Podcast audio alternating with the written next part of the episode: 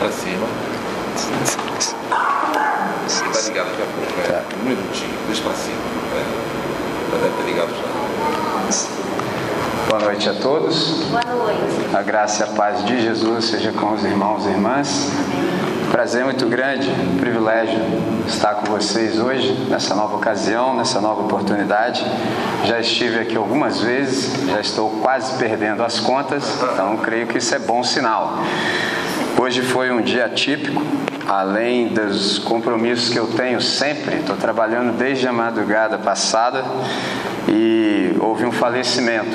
E eu sou capelão do Colégio Batista, então um ex-aluno, infelizmente, foi brutalmente assassinado e eu precisei estar presente. Então, se tudo tivesse co- transcorrido como a normalidade do meu dia, que é cheio, eu teria a oportunidade de estar livre pelo menos 19h10. Como houve um contratempo, você sabe que morte não marca na agenda, você deve ter lido isso, não sei se percebeu a nuance, mas tem um texto em Gênesis capítulo 3, o verso 19, que diz assim: Tu és pó e ao pó tornarás. Duas informações magníficas: o que nós somos, qual é a nossa constituição e o que vai acontecer conosco. Mas falta uma informação básica e basilar: quando e como, ninguém sabe. Ninguém sabe. Eu sei que eu sou pó, sei que voltarei ao pó. Quando? Não sei. Como? Tão pouco. Que isso deveria inspirar em nós? Temor e tremor, porque pode ser a qualquer momento. Por exemplo, não sei como você vive o dia que se chama hoje, mas eu vivo o dia chamado hoje como se hoje fosse meu último dia sobre a face da terra e sob o sol, porque num dia desses eu tenho certeza que eu vou estar certo. Vai ser meu último dia aqui no planeta. Então, acontece. Estou muito satisfeito de estar aqui com vocês, de fato é um privilégio e eu quero chamá-los e chamá-las para o primeiro texto.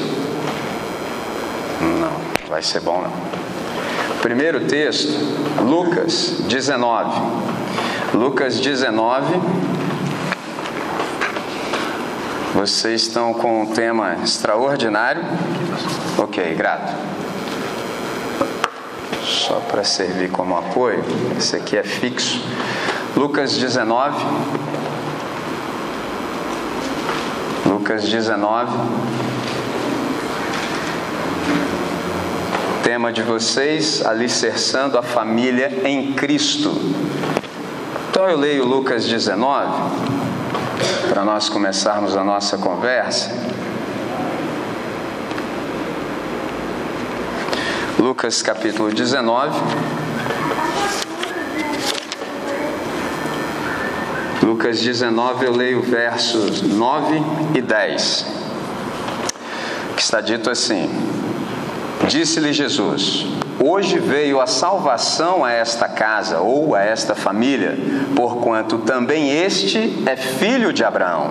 Porque o filho do homem veio buscar e salvar o que se havia perdido. Vamos falar com quem resolve?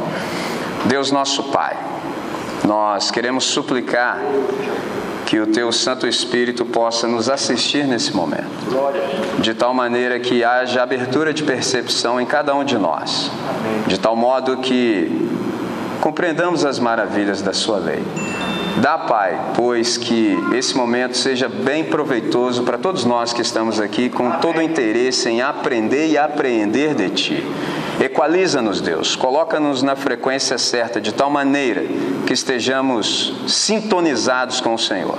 Queremos tão somente continuar a ouvir a tua voz. Para tanto, faz cessar todo o ruído no nosso íntimo, de tal maneira que estejamos tranquilos, pacificados diante do Senhor, aptos para aprender e compreender tudo quanto o Senhor quiser nos ensinar nesse tempo e, sobretudo, para esse tempo.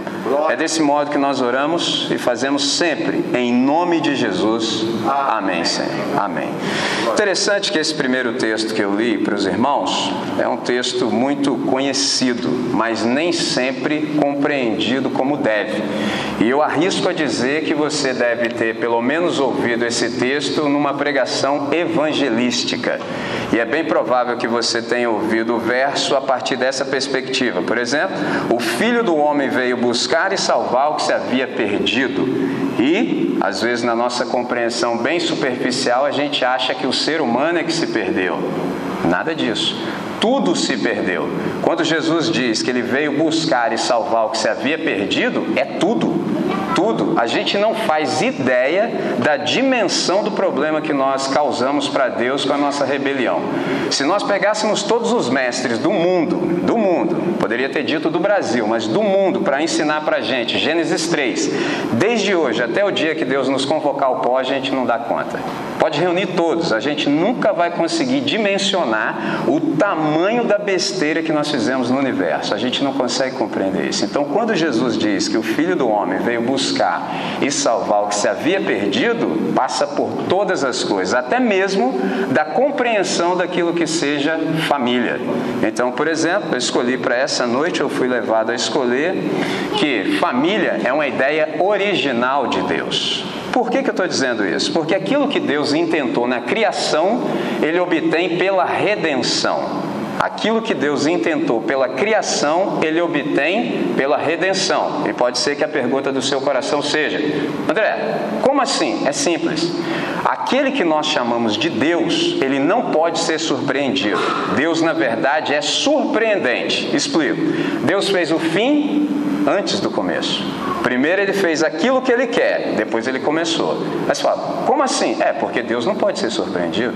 Deus, na verdade, é surpreendente. O modo assim poético de se dizer isso é que Deus é o alfa e o ômega. Primeiro ele fez o fim, depois ele começou. Porque se ele tivesse feito o começo para depois fazer o fim, aí sim ele seria surpreendido. Por exemplo, você sabe que no terceiro capítulo de Gênesis tem um problemão na história. Só que o Deus que não pode ser surpreendido, ele resolveu o que havia para ser resolvido antes da fundação do mundo. Porque tem um detalhe: Deus é o nosso ambiente existencial. Não existe nada fora de Deus. Deus nem existe. Mas que isso, André? É, Deus não existe, não. O que existe é o que foi criado. Como Deus é incriado, ele não existe, ele é. Mas só que interessante, nele tudo subsiste.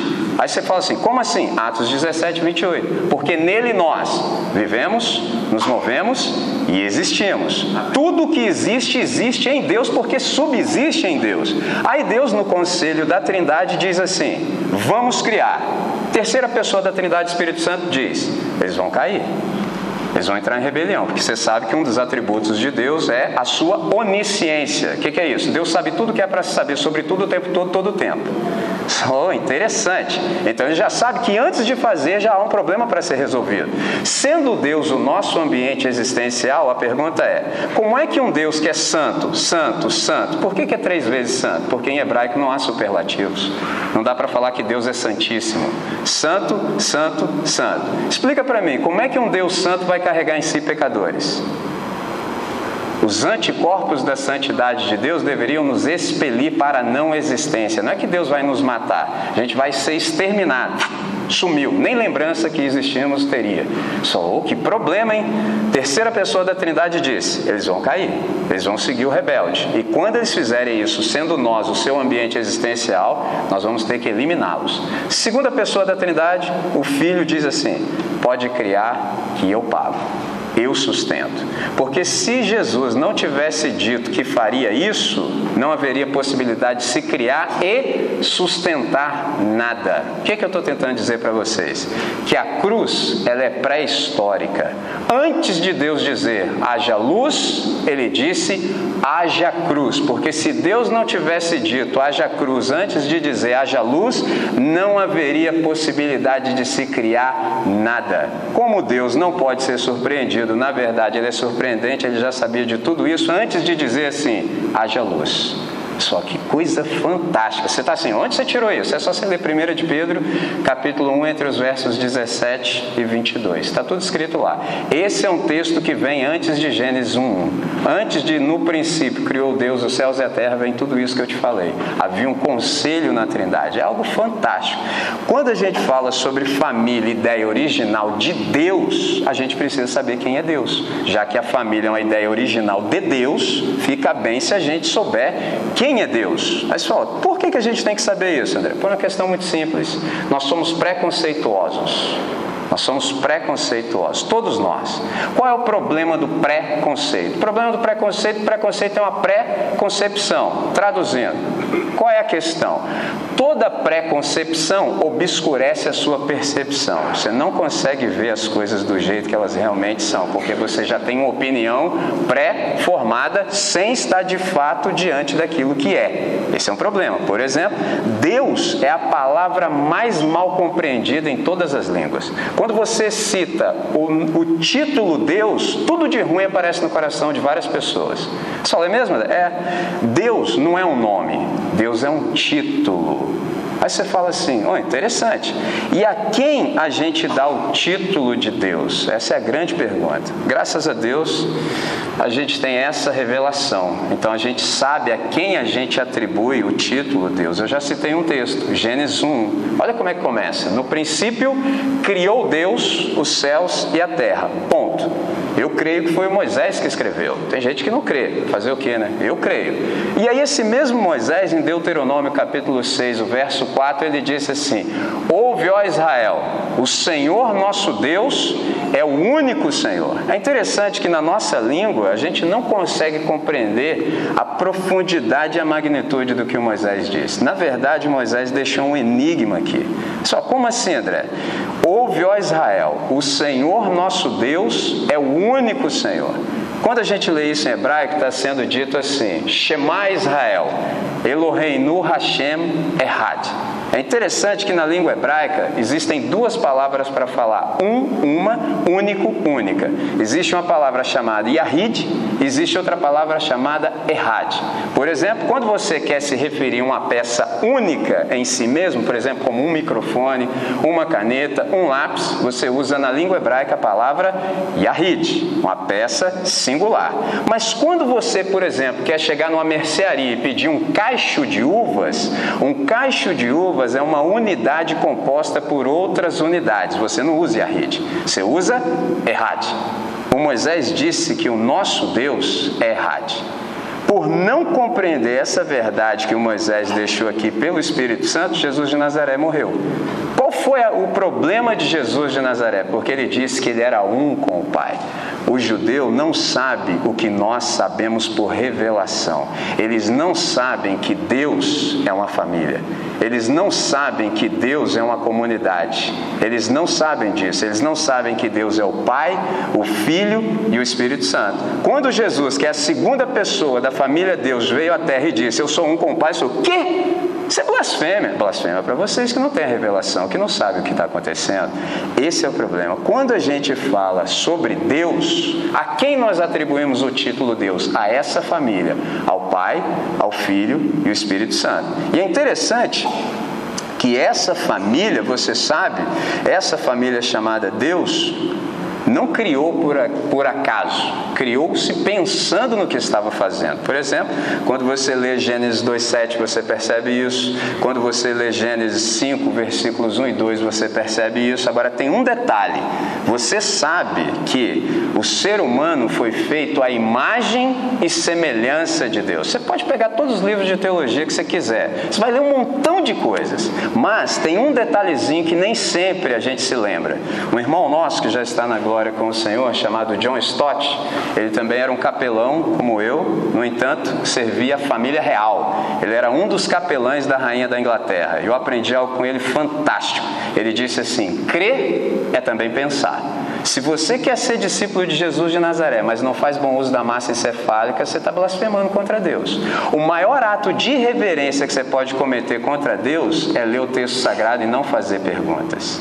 Isso é o maior ato de reverência que existe, porque se Deus revelou, Ele quer que eu e você saibamos. Mas aqui a gente já tem as respostas. Mas a questão é: e onde estão as suas perguntas? Tem gente que acha que não pode fazer pergunta.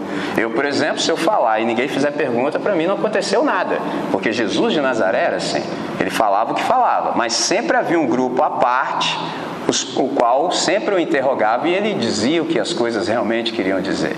Então a questão é: o que é o ser humano criado à imagem e semelhança de Deus? Vou te adiantar a matéria. Você pode ler todos os livros de teologia que você encontrar na vida.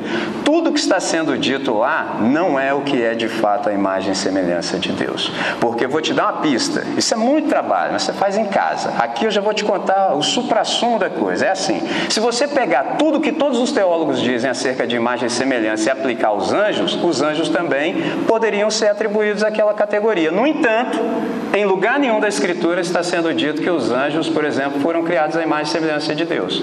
Porque geralmente se diz, ah, capacidade de pensar, de volição, de vontade, etc, etc. Ah, o anjo também. Eles têm liberdade, eles pensam, tomam decisões, fazem escolhas. E onde está dito que eles foram criados à imagem e semelhança de Deus? Em lugar nenhum. Nós somos. Aliás, só nós. Então a pergunta é: e o que, que é a imagem e semelhança de Deus? Sabendo que Deus é uma família, Deus é uma comunidade, Deus é uma unidade. O que, que é unidade? É quando mais de um é um. A única pessoa no universo que é mais de um e um é Deus. E nem adianta querer tentar comparar, ah, Deus é assim. Não, Deus não é como nada. Deus não é como nada. Não tem definição de Deus na Bíblia. Aí você pode falar. E 1 de João 8, André, que diz que Deus é amor. Essa não é uma definição, por exemplo, ontológica. Não está falando sobre o ser de Deus. Essa é uma definição relacional. Deus é uma família. A pergunta é: e como vivem os membros da família Deus? O nome que a Bíblia Sagrada dá ao relacionamento das pessoas da família Deus é amor. O dia que a gente entende isso, fala, meu Deus do céu, qual é o nosso problema? A gente acha que amor é um sentimento. Esse é o nosso problema. Quem diz que amor é sentimento? Amor é escolha, é decisão ponderada e consciente. Exemplo: Deus mandou que nós amássemos uns aos outros, certo? Ele nunca falou para eu gostar um do outro, não falou isso. Interessante, né? Porque gostar é escolha e decisão pessoal. Eu gosto de quem eu gosto. Amar, eu amo a todos, mas gostar, eu gosto de alguns. Amar, Deus ama todos, mas gostar, não. Você sabia disso? Você já pensou sobre isso? Deus gosta de alguns. Amar, Deus amou o mundo, a humanidade de tal maneira que deu seu filho. Pronto, está resolvido. Agora, gostar, ele gosta de alguns. E a sua pergunta é, André, e de quem Deus gosta? De quem lhe dá prazer. Simples assim. E quem dá prazer para Deus? Aqueles que já se arrependeram. Aqueles que concordam com a Trindade. Tudo que Deus fala, eles não têm nenhuma outra palavra senão Amém. Eu nem entendi, Deus. Não compreendi absolutamente nada do que o Senhor falou, porque tudo que o Senhor fala para mim é absurdo, que eu não sei se sabem, mas Deus é absurdo. Nada do que ele fala faz sentido para nós. Nada. Vou dar um exemplo simples. Matemática. 5 mais 2 igual a 7. Divide para 15 mil, sobra 12 inteiros. Você entendeu? Nem eu. Eu não entendi nada. Entendi não, irmão. Não entendi. 5 mais 2 igual a 7. Divide para 15 mil, sobra 12 inteiros. Você entendeu? De jeito nenhum. Pode chamar o pessoal do Enem aí, ninguém entendeu, não. O que, que, é isso, André? De onde você tirou isso? Multiplicação dos pães e peixes. Cinco pães mais dois, sete elementos. Divide para 15 mil bocas frenéticas. Entendeu? O pessoal ali da fome. Então, todo mundo comeu e se fartou, e ao término ainda restaram 12 cestos cheios. Você entendeu, irmão? Nem eu, eu não entendi nada, nada, nada. Agora, qual é o ensinamento que eu obtenho pela fé? Deus está pronto para multiplicar aquilo que eu e os meus irmãos, em obediência, nos dispomos a dividir. Qual é o nosso problema? É que a gente acha que assim, sete elementos para 15 mil não vai dar em nada. Ah, Deus, o que, que é isso aqui para tanta gente? Ó, oh, a gente ainda quer ensinar Deus a ser Deus. Esse é o nosso problema. Meu irmão, isso é problema de Deus. O que está tendo para hoje é isso aqui. Deus só puder fazer isso aí, só faz. Só não puder fazer o quê? Como é que você aprendeu isso, André? Com Jesus de Nazaré? Eu não sei você, mas se eu tivesse lá com 15 mil pessoas, com cinco pães e dois peixes, você viu como é que Jesus orou? Jesus olhou para o céu. Jesus não precisa fechar o olho para orar, a gente é que precisa, porque a gente não se concentra jamais. Aí ele olhou para o céu e falou: Pai, graças te dou. Está errado, Jesus, não é hora de fazer oração de gratidão, não, rapaz, é hora de oração de petição, daquela que arranca a faísca do trono. Senhor, meu Deus e meu Pai, eu creio em Ti, oh, aleluia. Vamos que vamos, é 15 mil pessoas, irmão. O que, que eu vou fazer? Que isso? Aí Jesus faz oração de gratidão. Você fala, Jesus, assim, não queria te incomodar, não, mas 15 mil aí, que isso aqui não dá. O que, que Jesus está ensinando para nós? Se o meu pai enviou isso aqui, senta todo mundo sem bagunça, porque a festa vai começar agora. E ele não fez de qualquer jeito. Você percebeu o que ele fez? Tinha uma multidão. Multidão é informe. Multidão não é família, não, irmão. Multidão é de qualquer jeito. Ele falou assim: não, não, não, não. Primeiro, senta todo mundo. Agora divide em grupos de 50 e de 100. Falou, oh, interessante, Jesus é inteligente. Por quê? Se fosse uma multidão, ia acontecer o mesmo que aconteceu no Haiti. Ia ter comida, mas nem todos seriam beneficiados, porque está bagunçado, está caótica a situação. O que, que ele fez? Divide em grupos de 50 e 100. Aí é interessante. Por que, que ele está fazendo isso? Ele está organizando e está criando corredores para que a comida tenha acesso às pessoas. Olha que coisa fantástica. Isso a gente aprende com Jesus. Se a gente não sabe quem é Deus, a gente fica perdido, totalmente perdido, não sabe o que está acontecendo. Família é uma ideia original de Deus, que é uma comunidade. Mas eu sei que a pergunta está aí latejando no seu coração. André, e afinal de contas, o que, que é imagem e semelhança de Deus? Eu já te dei uma pista. Deus é uma família.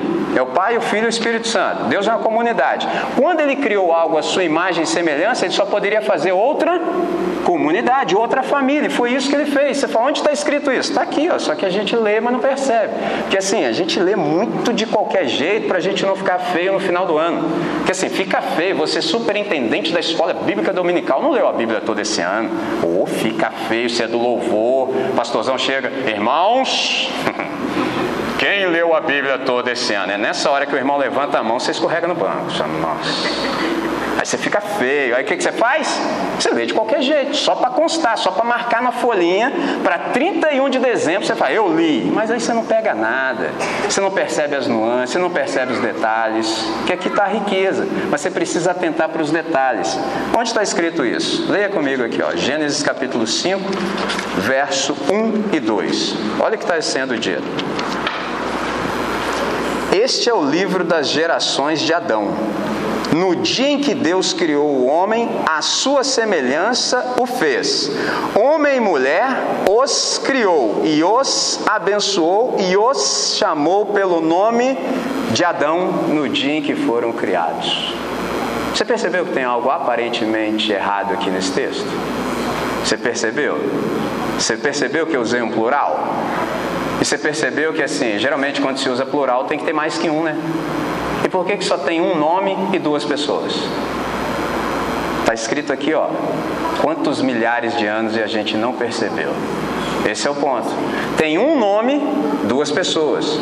E aí você sabe que quando a gente se casa, tem aquele texto que diz assim: aí então deixará o homem. Ó, casamento é para homem, entendeu? Pegou a nuance? Deixará o homem seu pai, sua mãe e unir-se à sua esposa, e ambos se tornarão uma só carne. Sabe qual é a palavra que está escrito lá para uma só carne? A mesma que descreve Deus. Errade. Aí serão um. Por isso que quem não sabe essas coisas não aguenta ficar casado. Porque o camarada fica 30 anos morando de um jeito, vivendo de uma maneira. Aí a esposa dele 25 do outro jeito. Aí ele casa, ele acha que as coisas vão ser do jeito dele. Não vai. Você tem que arrumar um jeito agora, que é o jeito novo, porque não são mais dois, é um. O que é unidade? É quando mais de um se torna um. A única pessoa no universo que, além de ser três, também é um, é Deus. O que é imagem e semelhança aplicada a nós, seres humanos? É que, guardadas as devidas proporções e diferenças, nós desfrutamos de algo que só Deus desfruta: unidade. Por isso que Jesus fez aquela oração que a gente chama de sacerdotal: Pai, eu te peço que eles sejam um conosco, assim como eu sou em ti e o Senhor em mim, que eles também sejam em nós. E aí a pergunta é: e como é que a gente faz para ser um com Deus? Essa é a grande questão. Graças a Deus, Jesus respondeu: a gente precisa ter algo que Deus tem. O que, que Deus tem que a gente tem também? Uma pessoa dele morando em nós. Nome dessa pessoa? Espírito Santo. É por isso que quando a gente anda assim pelo planeta, ainda que as pessoas não falem a mesma língua que nós, você olha bem para ele e fala assim: você é da minha família também. Eu percebo, você tem alguém morando em você que também mora em mim, você é da mesma família que eu. É um negócio fantástico. Perder isso aqui é perder tudo. Aí você vira só um religioso. Você vem aqui domingo, canta as músicas e tal, mas você não consegue viver a riqueza e a plenitude que o Evangelho nos proporciona. Quando a gente está falando de família feita à imagem de Deus, é exatamente sobre isso que a gente está falando. Deus é uma família, Deus é uma comunidade. Quando ele criou algo à sua imagem e semelhança, ele só poderia ter criado outra família. Família é uma ideia original de Deus. Então, família é uma invenção da Trindade. Pessoal, como assim, André? Por exemplo, eu comecei por Gênesis. Se você observou Gênesis, você nota que bem no princípio está sendo dito assim: que havia trevas sobre a face do abismo e a terra era sem forma e vazia. Isso é a maneira poética de, de descrever o caos, uma bagunça completa. Foi a maneira poética que o escritor encontrou. Havia trevas sobre a face do abismo, o Espírito de Deus pairava sobre as águas. E disse Deus: haja luz e houve luz. Mas antes é dito que a terra era sem forma e vazia. Pensa por um instante. O que é algo sem forma? Eu sei, você também. É algo amorfo. O que é algo vazio? É algo que não tem conteúdo. Junta as duas coisas agora e me diz o que é. Ninguém sabe. Como é que algo pode ser sem forma e vazio ao mesmo tempo? Então, transcende a nossa capacidade de descrição e de compreensão. É um caos absoluto. Agora, olha como é que Deus resolve todo tipo de problema. Isso é um aprendizado para nós. Quando você tem um problema, a primeira coisa que você tem que fazer é haja luz. Não dá para resolver sem luz. Aí Deus começou: haja luz e houve luz. Ponto. E nos três primeiros dias da criação, Deus deu forma. Os três primeiros dias da, da, criação. Nos três dias subsequentes, Deus deu conteúdo. Ó, primeiro ele deu forma, primeiro ele organizou, depois ele começou a colocar o conteúdo. No sexto dia, o que, que, ele fez? Colocou a sua imagem na Terra. Isso é fantástico. Por que, que eu estou dizendo isso? Existem inúmeras pessoas no planeta que não sabem o que nós sabemos por revelação, que criam uma imagem para que eles tenham um Deus. Agora, olha a riqueza do Evangelho. O Deus Todo-Poderoso, que não tem carência de nada, criou a mim, criou a nós, criou a raça humana para que ele tivesse uma imagem que lhe expressasse no universo. Fantástico. Qual é o problema disso tudo? É que a gente perdeu isso tudo. A gente entrou em rebelião, a gente resolveu seguir o adversário e deu um problemão na criação. É por isso que a gente é tardo de coração, por isso que a gente demora a compreender as coisas. Se não fosse assim, tudo de Deus para nós seria prazeroso. Por exemplo, o apelido de uma celebração como essa nas quartas-feiras é culto de oração. Pensa bem, culto de oração. O irmão que inventou o culto de oração era um irmão cheio de boa intenção no coração. Não sei quem foi, mas ele detectou um problema que nós tínhamos e temos ainda. Qual? Ninguém gosta de orar. Ninguém gosta. Fala que é um louvorzão. E vai ter gente agarrada lá em cima. Oração, cara, fala, ah, esse negócio aí para depois. É um problema. Por quê? Porque nós estamos desconfigurados. Se nós não fôssemos pecadores, nós não acharíamos que oração é um dever. Nós entenderíamos que oração de fato é um prazer. Jesus de Nazaré orava. Interessante, o dia que Jesus orou pouco, orou sete horas. Só de onde você tirou isso, André? Do mesmo texto que eu te mostrei sobre não entendermos Deus. Lembra? Quando ele terminou a multiplicação dos pães e peixes, ele despediu os discípulos, eles entraram no barquinho, começaram a navegar e ele subiu a montanha. Orou pouco, só sete horas. O dia que eu li esse negócio, eu falei assim: peraí, se Jesus é Deus, orou sete horas, precisa completar o raciocínio. E eu? Aí, graças a Deus que o Paulo lá registrou pelo Espírito Santo, né? Orai sem cessar. Então é o tempo todo, todo o tempo, ainda que você não verbalize, mas a verdadeira oração sempre vem daqui, ó. Tu, porém, quando orardes, entra no teu quarto, fecha a porta e o teu pai que te vê em secreto. Pessoal, que interessante. Desde quando eu falo e Deus não me ouve? Desde quando eu não falo nada que presta. Simples assim. Só que é isso, André. É, ué. Romanos 8, 26. Ninguém sabe orar como convém. Mas para a gente não morrer de desespero, tem uma conjunção adversativa após a vírgula. Mas o Espírito Santo, terceiro membro da família Deus, intercede por nós com gemidos inexprimíveis. Vou traduzir isso assim porque de vez em quando eu ouço umas bobagens. Aí um camarada disse para mim assim: o André, eu falei, fala. Assim, quando a gente for orar de verdade, eu falei, opa, olha o que ele me disse. Quando a gente for orar de verdade, eu falei, então tem oração assim que é só de brincadeira. Quando a gente for orar de verdade, assim, não é bom a gente verbalizar, não. Aí já, já tinha feito bobagem, eu falei, é mesmo, irmão? É. Eu falei, por quê? Não, porque assim, se a gente orar assim em voz audível, o bicho ruim pode ouvir, aí não é bom, né? Eu falei, ah, tá certo. Aí, isso aí é religioso. Irmãos, a questão é: nós, nós somos membros da família de Deus. Deus é uma família, existe a família Deus e existe a família de Deus que somos nós. A pergunta é: depois que Jesus de Nazaré foi à cruz do Calvário e disse está consumado, onde é que nós que somos membros da família Deus estamos, afinal de contas? Essa é a grande pergunta. Onde é que a gente está? Parece que nós estamos aqui assentados nesse banco, parece que eu estou aqui em pé, nós não estamos aqui.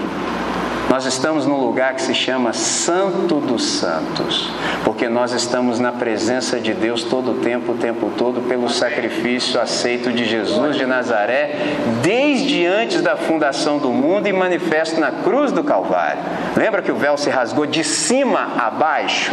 De cima porque foi Deus que rasgou, não foi de baixo para cima. O que, que ele estava dizendo? Todo mundo pode morar aqui dentro comigo agora, se quiser. Eu falei, o quê? É, eu estou lá dentro que eu estou. Mas de vez em quando, assim, eu ando muito por aí, eu ouço orações assim. Tem duas pessoas para orar. A primeira hora assim, Senhor Deus, entrando em Sua presença, eu já. Aí eu penso assim no meu coração, oh, irmão, onde você teve esse tempo todo?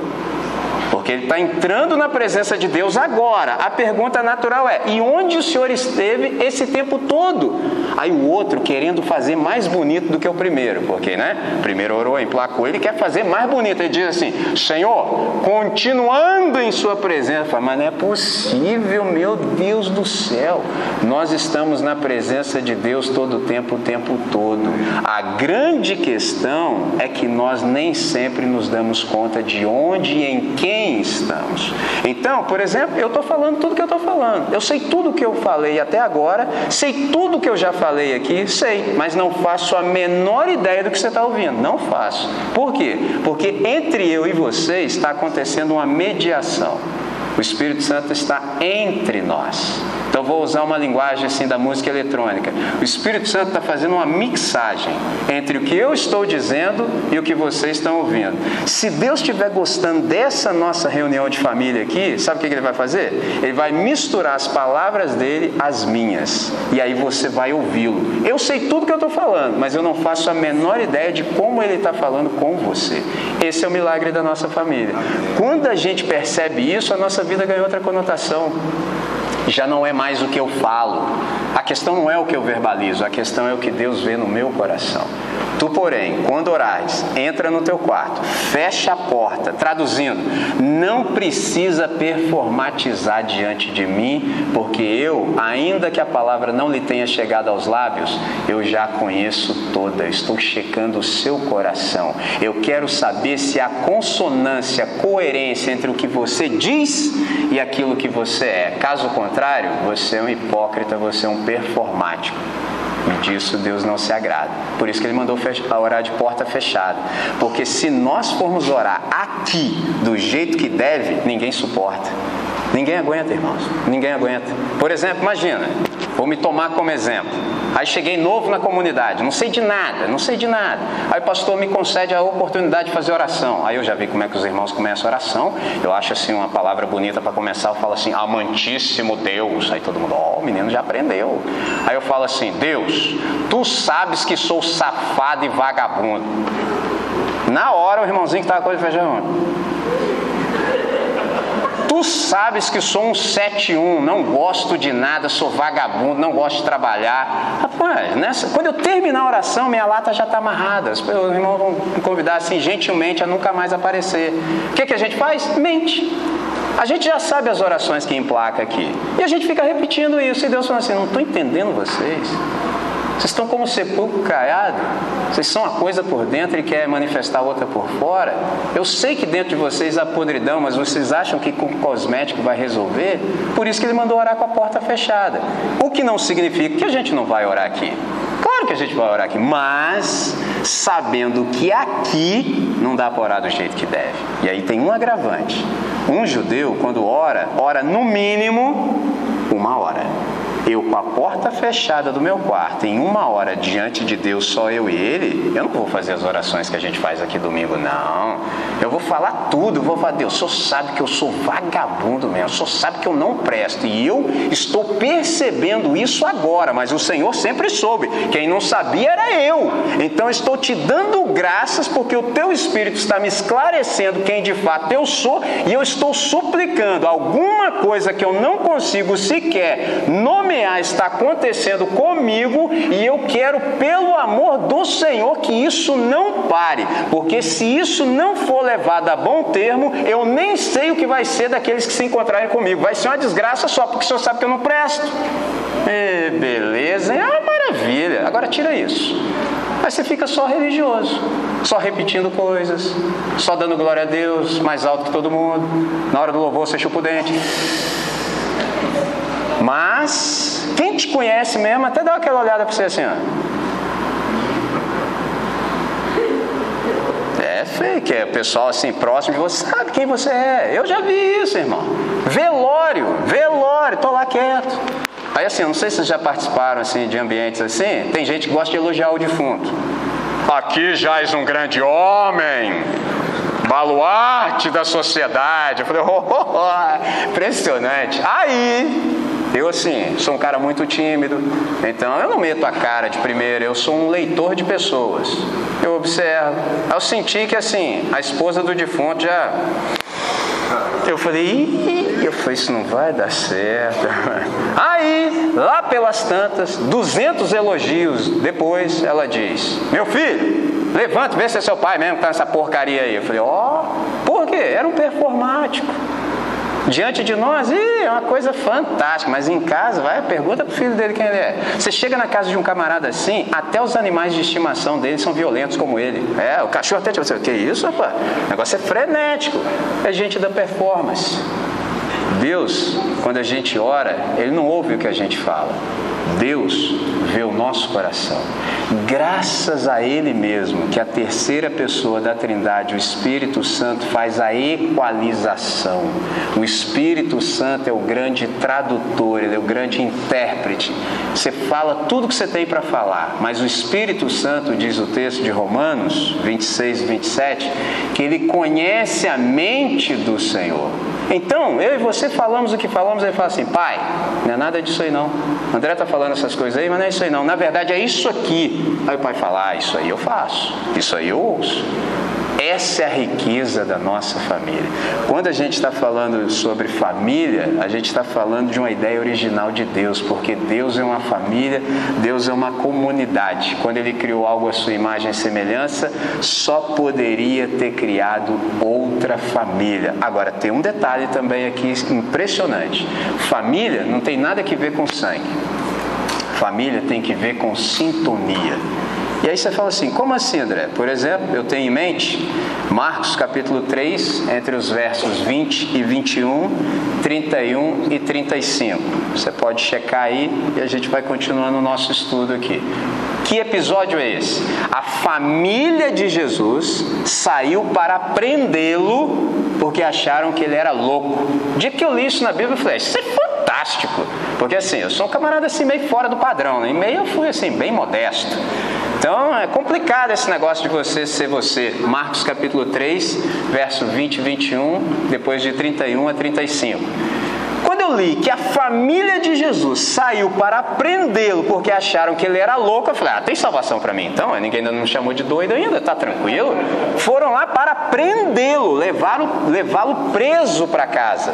E aí, chegando lá, alguém que estava na reunião de Jesus, estava lotada, porque toda reunião de Jesus fica lotada, alguém disse assim: Ó, sua mãe e seus irmãos estão lá fora. O que, que ele estava dizendo na entrelinha? Alguém tem que sair para a mãe de Jesus e os irmãos entrar. É assim que funciona na nossa sociedade. Alguém tem que vazar. Mas Jesus, olha que interessante, isso às vezes não acontece na nossa reunião. Jesus foi interrompido no sermão. Qual foi a última vez que você viu assim o pastor ser interrompido no sermão, gente furar o teto? Não, entendeu? Hoje é tudo muito certinho, não acontece nada de novo, assim, é tudo muito rotineiro. Aí Jesus parou o sermão dele, olhou para os alunos e falou assim: Quem é minha mãe? Quem são meus irmãos?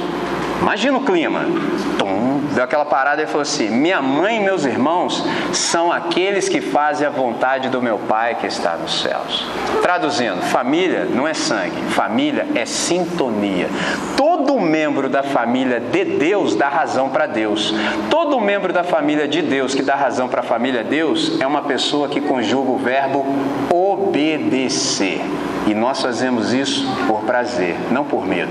Eu sei, ninguém me disse, eu sei que obedecer a Deus é a melhor coisa do universo. Você pode me falar, como assim, André? Lembra daquele texto assim que é muito citado em reunião de jovens de sábado, Romanos 12, verso 2? Lembra? Eu vou citar um também. Rogo-vos, pois, irmãos, pelas misericórdias de Deus, que apresenteis os vossos corpos como sacrifício vivo e santo agradável a Deus, que é o vosso culto racional. Aí vem o verso 2. E não vos conformeis com esse século, vírgula, conjunção adversativa, mas transformai-vos pela renovação do vosso entendimento, olha com qual finalidade, para que experimenteis qual seja a boa, agradável e perfeita vontade de Deus. Tem um detalhezinho aqui, não posso falar tudo, senão a gente não acaba isso aqui nunca. É o seguinte: sabe qual é o problema que a gente tem? É que a gente não pensa com os parâmetros de Deus. Nós somos ocidentais, então a gente aprendeu a pensar com os gregos. Então a gente acha que se a gente falar muito na cabeça das pessoas, eles vão mudar de comportamento. Por isso que a gente fala e fala e fala e fala e não tem resultado positivo nenhum. Com Deus não é assim. Olha o que o Paulo diz: Rogo-vos, pois, eu imploro a vocês, das minhas entranhas, motivados pelas misericórdias, ó, misericórdias, no plural. Deus ser misericordioso já algo fantástico. Imagina Deus ter misericórdias. Por isso que eu e você estamos aqui. Porque a gente faz tanta burrada, mas tanta bobagem que não tem nada a ver com Deus, que Ele tem uma misericórdia para cada bobagem que a gente faz. Então, essas misericórdias deveriam nos motivar a nos entregar para Deus. Ó, e é uma entrega irrevogável, é integral e irrevogável, ou seja, nenhuma parte do meu ser vai ficar de fora e eu nunca mais volto atrás. Agora tem um detalhe. Qual é o detalhe? Geralmente, a maior parte das pessoas que está na igreja não sabem disso que eu estou falando para vocês. Eles sabem repetir as coisas que eles ouvem, mas nem sempre eles se entregaram para Deus. Então, por exemplo, se eu passar um mês aqui entre os irmãos, eu aprendo os trejeitos. Eu vou ali na classe dos catecúmenos, eu aprendo tudo o que é para ser dito para eu ser batizado. Mas não significa que eu me entreguei para Deus. E quem não se entrega para Deus, aí vem o verso 2: não tem a sua mente transformada. E quem não tem a sua mente transformada não consegue pensar com as categorias de Deus e tampouco obedecer a Deus, porque para ele, fala, eu não, isso é uma furada. E tem um detalhe: observe o que está sendo dito, para que experimenteis a boa, perfeita e agradável vontade de Deus. Qual é o sentido aqui? A vontade de Deus é a norma de funcionalidade do universo. Tudo que está fora da vontade de Deus está disfuncional. Tudo no universo tem um telos e tem um etos. Telos, finalidade. Por exemplo, aqui ó, precisava de uma estante, trouxeram uma estante. Uma estante serve para quê? Para dar suporte para algo. Simples. Microfone, qual é a finalidade dele? Qual é o telos do microfone? Amplificar a voz. A pergunta é: e qual é o seu telos? Qual é a sua finalidade? Ninguém sabe. Só vai saber quando se entrega para Deus. Por que, que você acha que tem um montão de gente dando cabeçada no universo? Por que, que tem um montão de gente, o que, que eu faço na minha vida? Ai meu Deus, ai, ai, ai, é, pô, tá perdido. Quem não se entrega para Deus não tem a mente renovada. Quem não tem a mente renovada não percebe que o maior prazer da existência está em obedecer a Deus. Ele acha que é uma prisão. Prisão é o que você vive quando você não obedece a Deus. Um dia um camarada quis entrar num debate comigo. Eu não sou desse time, eu não tenho paciência nem tempo para perder assim. Aí o cara tá falando, e tá falando bobagem. Aí já aconteceu? Eu tô lá na minha. Fala aí sua bobagem, eu não tenho nada a ver com isso. Se você quer ser louco, eu tenho o direito de não ser sequestrado pela sua loucura. Seja louco sozinho. Problema seu. Aí o cara tá falando. Aí chega uma hora que não dá, né? Não, que vocês são tudo escravo. Falei, é, de fato sim. Mas nem dei ideia. Aí eu falei, vou fazer o seguinte então. Aí o cara tá lá fumando um cigarrinho dele. Falei, ó, eu nunca fumei esse negócio aí. Você está falando que eu sou escravo, né? Uhum. Eu nunca fumei. Vamos fazer o seguinte então. Você que é livre, né? Sim. Falei, então vamos fazer assim. Eu eu, que nunca fumei, vou começar a fumar agora, entendeu? E você que fuma, vai parar agora. Ele falou, mas aí não dá, né? Eu falei, quem é escravo nesse negócio então? E quem é escravo nesse negócio então? Porque eu que não fumo vou começar agora. E você que, que aí tem aquela nuancezinha. Eu paro quando eu quiser. Eu só não encontrei um cara que quer na hora que deve querer. Eu ainda não encontrei, irmão. Então eu falei, então, eu que sou livre vou começar agora, porque eu tenho poder de decisão. Eu posso, eu posso. Eu vou começar agora e você vai parar agora. Não, mas aí não dá. Eu falei, peraí então. E quem é escravo nesse negócio? As pessoas não percebem que a nossa libertação está exatamente no fato de sermos escravos de Deus. A melhor coisa para a nossa vida é quando a gente entrega o senhorio dela nas mãos do pai da nossa família. Esse é o segredo. Agora, ninguém vai fazer isso se não tiver uma mente transformada.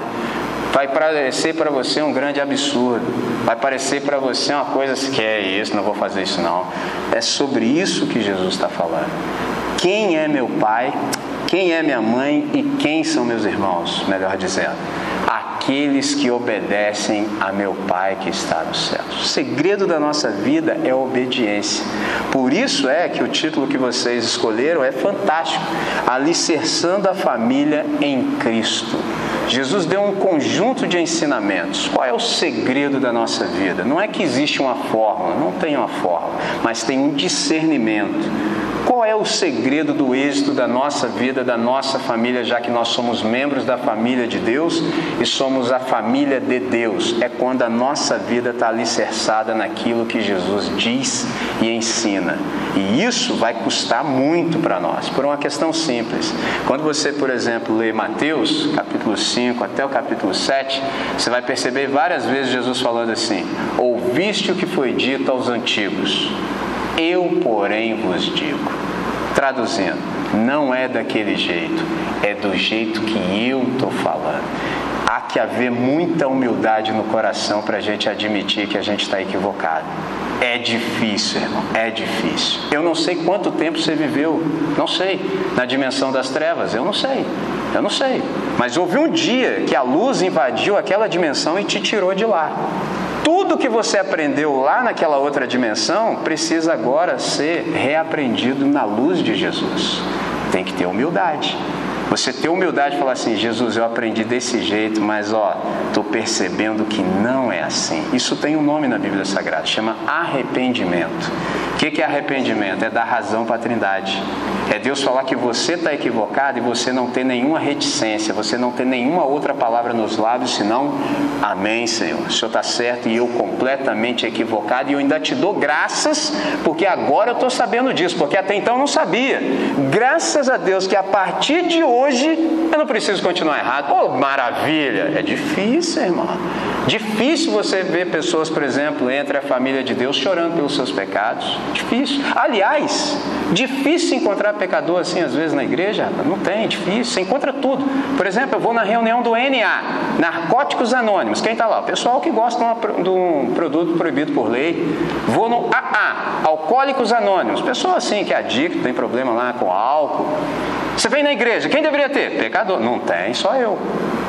Só eu que sou pecador na igreja. É complicado. Isso vai fazendo que a gente procrastine a solução que está diante de nós. Qual é o ensinamento do Evangelho para nós nessa noite?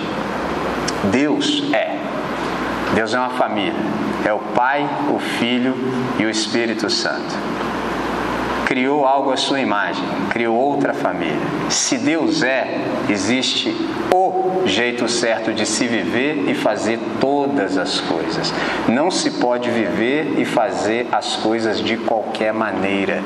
Tudo quanto nós formos fazer é preciso passar pelo crivo de Deus para o nosso bem. Por exemplo, às vezes eu estou conversando com os alunos do colégio, sempre tem um engraçadinho que fala assim: Eu sou ateu. Eu falo, rapaz, você nasceu ontem, como é que você vai ser ateu? Eu só acredito no cara que é ateu se ele tiver 90 anos. Aí o cara, como assim? Eu falei, rapaz, não dá tempo de você ser ateu com 10 anos, não, 15 anos, não, rapaz. Você não sabe falar nem português, como é que você vai ser ateu? Aí você tem que dar uma provocada no cara para ver se ele pensa. Eu falei, não dá, irmão. Para você ser ateu, sabe falar alemão? Não. Eu falei, então, você não leu nem os filósofos ainda. Você leu todos os filósofos? Comprovou todas as teses científicas? Que? Falei, então, não dá para você ser ateu, não. Você não sabe disso, não. Agora, ateu mesmo sou eu. O cara, que? Eu falei, é, eu sou ateu de todos esses deuses aí que você fala. Isso aí eu não creio em nada deles. Porque o meu Deus é ateu. Aí o moleque pirou. O que? Eu falei, é, ué, Deus é ateu. E como assim? É, ele não crê na existência de nenhum outro além dele. O cara, pô, professor, você falou umas paradas maneiras, né? Posso voltar semana que vem? Eu falei, vem. Crer é também pensar. Quando a gente é da família de Deus, Deus tem que tudo tem que passar pelo crivo dele, tudo tem que contar com a aprovação dele. Quando Jesus conclui o ensinamento do monte, Mateus capítulo 7, entre os versos 24 e 27, ele diz assim: Aqueles que ouvem essas minhas palavras e as toma por obra, ou seja, as pratica, assemelhá-lo-ei ao homem prudente que edificou a sua casa sobre a rocha. Agora é interessante que ele diz assim: Aí os rios subiram, transbordaram, vieram chuvas e deram contra ela, conjunção adversativa, mas ela não caiu. O que, que Jesus está dizendo para nós? Que nós não seremos livres da vida nós seremos livres na vida. Ou seja, tudo o que acontece com todo mundo vai acontecer com a gente também. Vai acontecer. Do jeito que acontece com todo mundo, vai acontecer conosco. Você fala, por que, André? Desde o dia que a gente entrou em rebelião como humanidade contra Deus, viver é sofrer em alguma medida. Um dia o sofrimento vai bater a nossa porta. Um dia, assim como bate a porta de todos. Aí Jesus já orientou isso. Não é novidade para nós. No mundo tereis aflições, vírgula, conjunção adversativa para ninguém perder o ânimo. Mas tem de bom ânimo. Eu venci o mundo. Falei, que coisa fantástica. Quando a gente sabe disso, a nossa vida está alicerçada. Mas há aqueles que são imprudentes. Apenas escutam as palavras de Jesus. Acho interessantíssimo, mas nunca vive a partir das palavras de Jesus. Ele diz que esse é o insensato. Ele constrói sobre a areia. Agora, aparentemente, a casa dele é magnífica, é fantástica. E te digo mais: é muito mais lucro construir sobre a areia. Por quê? É menos investimento, né, irmão? É rapidinho. Fazer uma casa na rocha, ou é muito tempo. Vocês devem se lembrar de um camarada chamado Sérgio Naia, que na verdade deveria chamar Sérgio Canaia, né? Entendeu? Construiu o prédio Palace 2 com areia da praia. Você sabe o que que deu, né? Foi contra o ensinamento de Jesus de Nazaré. Qual é a palavra de Deus para nós nessa noite? Requer-se de nós obediência. Se há um verbo que a gente precisa sair daqui nessa noite conjugando, é o verbo obedecer. E você pode falar assim, André, qual a importância de um verbo? O verbo estabelece a conexão. Sem verbo a nossa vida não flui. E você sabe que o verbo é a segunda pessoa da Trindade. É o verbo que estabelece a conexão. Sem verbo, a nossa vida não faz o menor sentido. Eu espero que nessa noite o Espírito Santo tenha se agradado dessa nossa reunião familiar, que ele tenha misturado as palavras dele às minhas de tal modo que você o tenha ouvido. Se você o ouviu, eu preciso te dizer a coisa mais óbvia que eu tenho para dizer: Evangelho é simples. Todos nós que estamos aqui nessa noite, se a gente não quiser viver do jeito de Deus, eu preciso lhe dizer, nós vamos ter que fazer muita força para fingir que a solução da nossa vida não estava diante de nós. A gente tem que fazer de bobo. Por exemplo, tem uma gíria que o pessoal fala assim: João sem braço. Hum? Já viu? Quando você faz de bobo para viver, tá na sua cara. Mas você fala assim, ah, que eu? Não, não, tô sabendo de nada não. Os antigos diriam assim, tá fazendo-se de rogado. Ah, que não. Deus falou conosco. Se Deus falou conosco, há algumas coisas que precisam ser ajustadas. Algumas coisas pelas quais a gente precisa pedir perdão, algumas coisas pelas quais a gente precisa se arrepender. Graças a Deus que a gente tem esse tempo e esse espaço. Então eu vou te dar um minuto você faça a sua oração, aproveite que você está na presença de Deus, fala o que deve ser dito e no final todos nós oramos juntos. Se você concordar, você diz amém no final. Tá certo?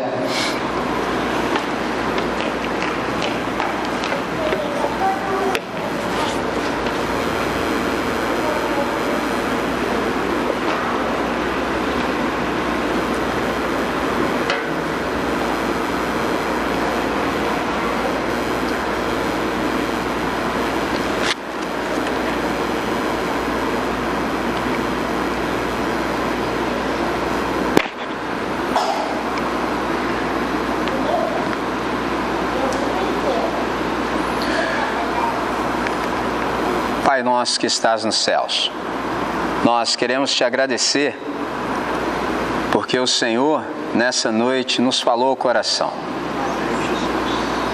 Nós queremos te agradecer, Deus, pelo discernimento que o Senhor nos deu nesse tempo. Obrigado por sabermos que o Senhor é uma comunidade. Obrigado por sabermos que o Senhor é uma família. Sobretudo, obrigado pelo Senhor ter enviado o teu filho para que nós fôssemos feitos teus filhos. Obrigado pela possibilidade, pelo privilégio de sermos membros da família de Deus. Nós te agradecemos por isso. Obrigado por toda essa luz que o Senhor nos trouxe nessa noite. Obrigado por todo o esclarecimento. Obrigado por termos a condição, pelo Espírito Santo, de ouvir a tua voz. Amém. Obrigado, Deus, pelas zonas cinzentas que o Senhor iluminou dentro do nosso ser nessa noite. Obrigado, Deus, pela possibilidade do arrependimento, Pai. Nós queremos fazer bom uso dele nessa hora. Pai, nós queremos abrir mão de tudo aquilo que não está em consonância com o teu querer, Pai. Deus, enche o nosso coração de prazer pela tua lei, Deus, de tal maneira que o teu querer seja o nosso querer que esse querer possa ter, ser toda a razão do nosso prazer, Senhor. Transforma a nossa mente, Pai, de tal maneira que a gente aprenda a pensar com as categorias do Senhor. Que a gente aprenda a discernir a tua voz, Pai, para o máximo louvor da sua glória. Ó oh Deus, obrigado porque tudo que nós ouvimos nessa noite tem utilidade prática na nossa vida, Pai. E é isso que nós queremos fazer. Nós queremos colocar todas as palavras que ouvimos por obra, Deus. Que cada um de nós possa ser encontrado fiel. Que cada um de nós, pelo teu espírito, possa discernir o verdadeiro lugar de erigirmos a nossa casa, a nossa família, Deus, que é sobre a rocha. Pai, dá prazer para nós desfrutarmos dos ensinamentos do nosso irmão mais velho Jesus de Nazaré. Que cada uma das nossas atitudes, Pai, possa ser tomada sobre a rocha que é confiável, que é o Filho de Deus, o nosso Senhor e o nosso Salvador. Pai, nessa noite nós te agradecemos por essa reunião. Obrigado pelas pessoas que pensaram em cada um dos detalhes que aqui foram apresentados, Deus, de modo que tudo acontecesse a contento. Obrigado pelo tema, obrigado pelo ensinamento, obrigado pela riqueza do Evangelho que o Senhor distribuiu para cada um de nós. Amém. Então nós fazemos essa oração com toda a gratidão no coração e fazemos nesse nome que é belo, nome do nosso irmão mais velho, Cristo Jesus, o autor e o consumador da nossa fé, desde hoje e para sempre. Amém, Senhor. Amém. Pastor. Já é. Obrigado, pastor André Michelin, conhecidíssimo aqui na nossa região. Um rapaz que ama trabalhar com jovens. Eu louvo a Deus pela vida do pastor André. Que Deus te abençoe. Amém. Bem, grato, grato. E que você seja esse pregador aí, abençoado. Né? E falando aos corações das pessoas. Amém? Eu quero nesse momento, porque já tem nove horas, convidar